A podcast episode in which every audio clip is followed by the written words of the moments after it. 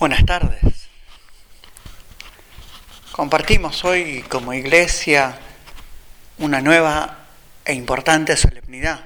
El domingo pasado nos regalaron poder celebrar la Trinidad y este domingo la iglesia nos propone que pongamos la mirada, el corazón, el acento en el cuerpo y la sangre de Jesús.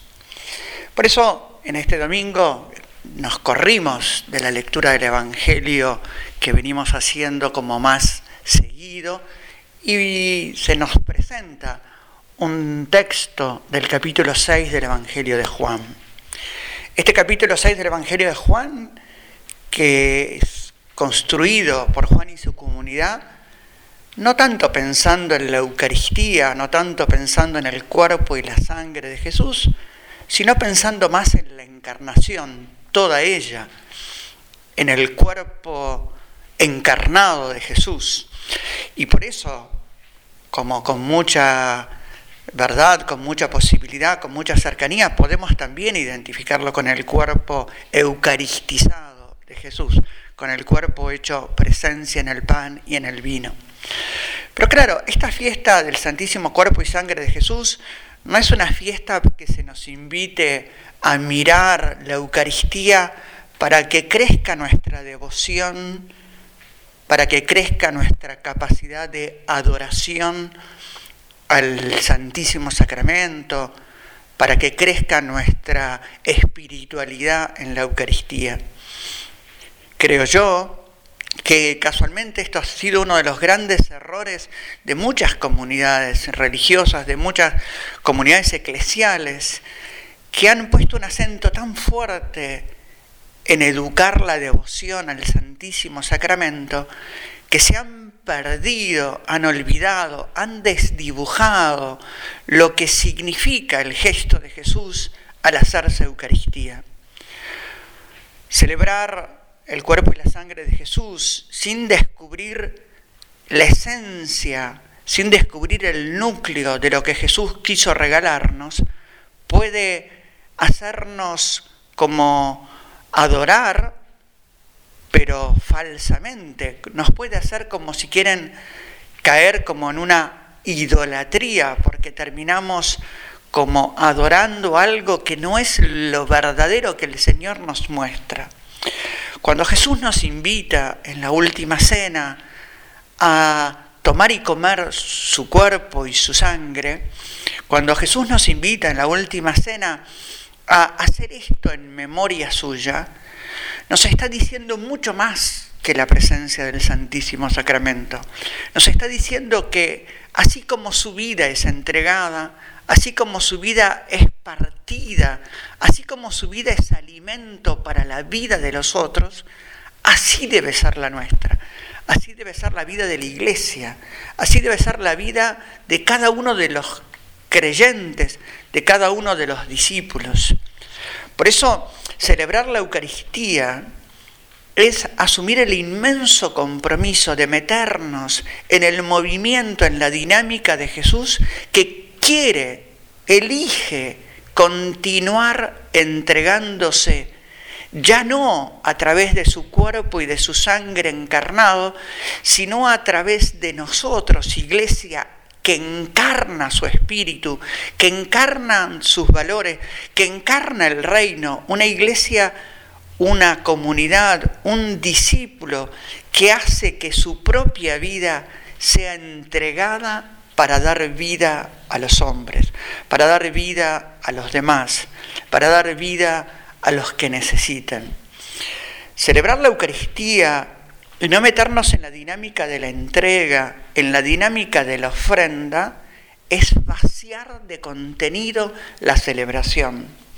Por eso hay que tener mucho cuidado, porque cuando hacemos estas esplendorosas procesiones al Santísimo, cuando hacemos estas ritualísimas adoraciones al Santísimo Sacramento, si esto no nos ayuda a penetrar, a introducirnos en la dinámica de la entrega de la ofrenda, si esto no nos ayuda a recibir al Señor que se ofrece a mi propia vida, pero para enseñarme, para, si quieren, contagiarme la ofrenda, si solo nos quedamos adorando la hostia, el Santísimo Sacramento, hemos vaciado de contenido la Eucaristía.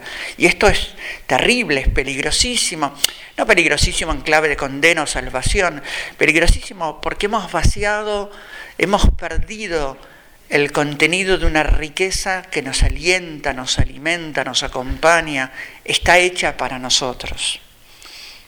Celebrar la Eucaristía para nosotros, comunidades vivas, es descubrir el gran anuncio de Jesús que quiere que todos nos sentemos a su mesa, que todos compartamos su cuerpo y su sangre, que todos descubramos el gozo de su amor amándonos hasta el extremo. Que todos descubramos la inmensa invitación que nos hace el Padre a través del Hijo de ser enviados a que todos los hombres tengan vida. El que me come vivirá por mí. Vivirá por mí que significa tendrá la fuente en mí, pero también el que me come de verdaderamente el que entendió qué significa comerme, descubrirá, priorizará el anuncio de Jesús, el anuncio de su mensaje, el anuncio de su persona, el anuncio del reino como estilo de vida, como forma de vida, como, como aquello, aquello en lo cual la vida se nos juega totalmente. Por eso celebrar la Eucaristía tiene tanto que ver con una comunidad que aprendió como discípula a ofrecerse como su maestro.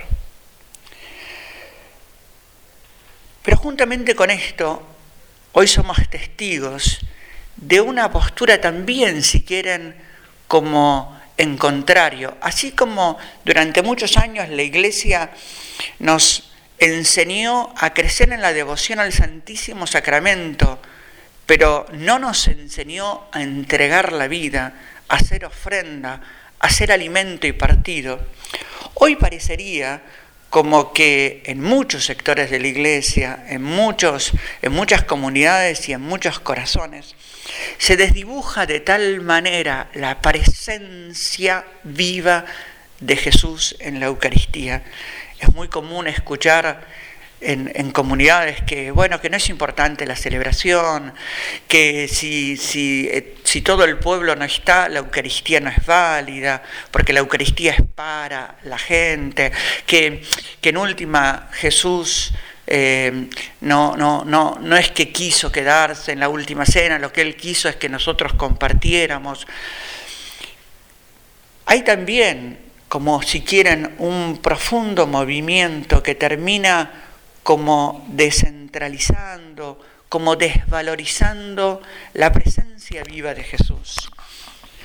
Llamativamente las primeras comunidades cristianas, desde el principio, ya en el año 35 con Pablo, en su primera visita a Jerusalén, llamativamente las primeras comunidades cristianas enseguida recogen el recuerdo de la última cena como un lugar especial de la presencia de Jesús.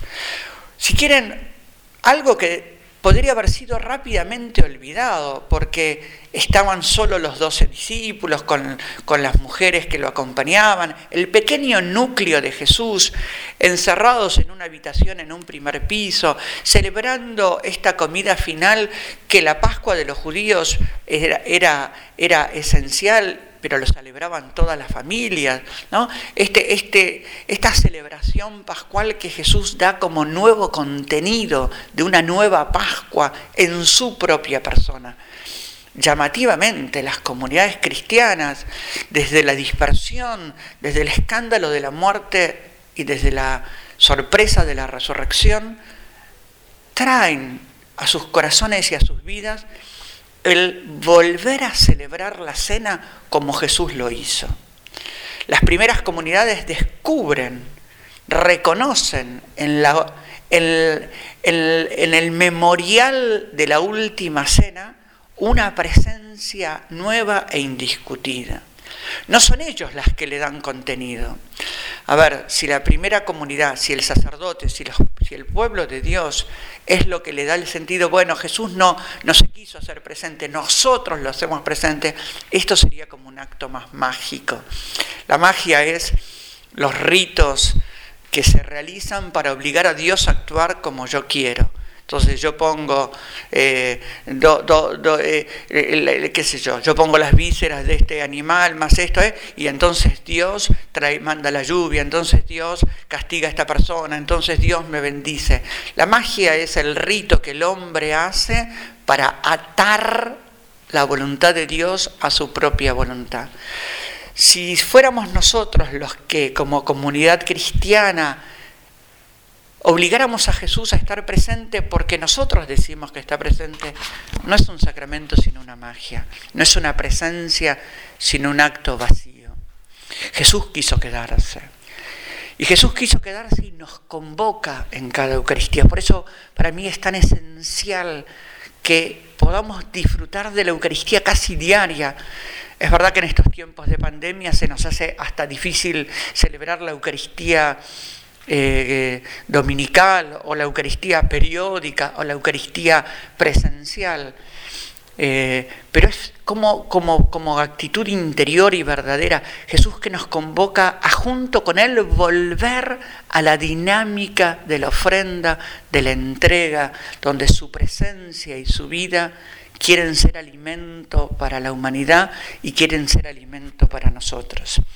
Sin Eucaristía las comunidades cristianas se debilitan.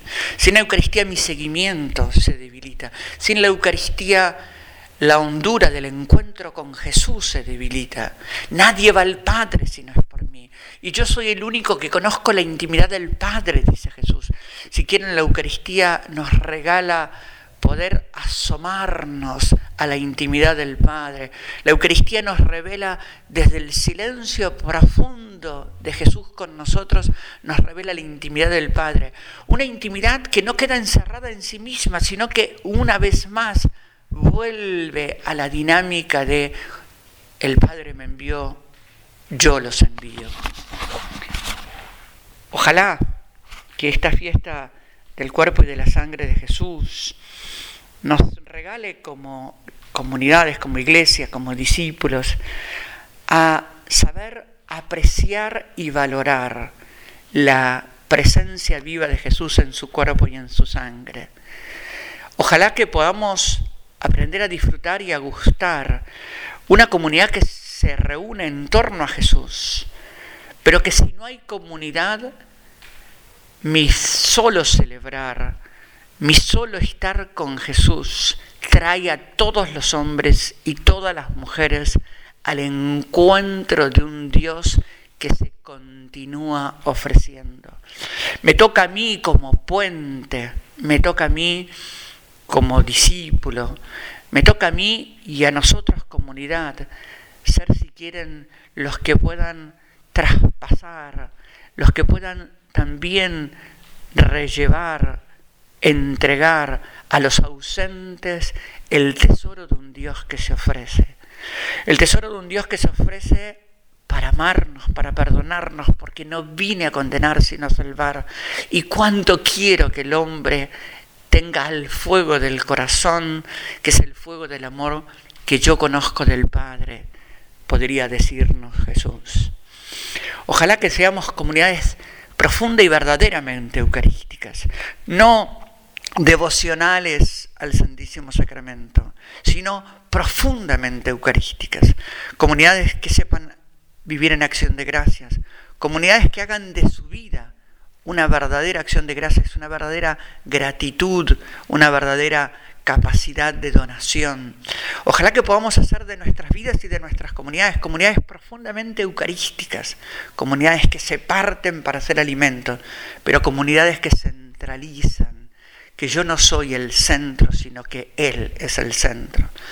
Que sutilmente no nos volvamos a poner nosotros en el centro, porque yo como ministro, porque yo como iglesia, porque yo como comunidad soy la que tengo que llevar el pan a los pobres, la salud a los enfermos, el consuelo a los afligidos.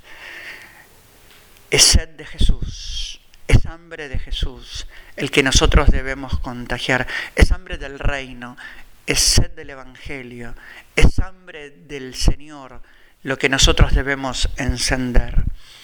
Y para eso solo es posible desde la continua satisfacción de nuestro hambre que tiene que ver con la mesa del altar.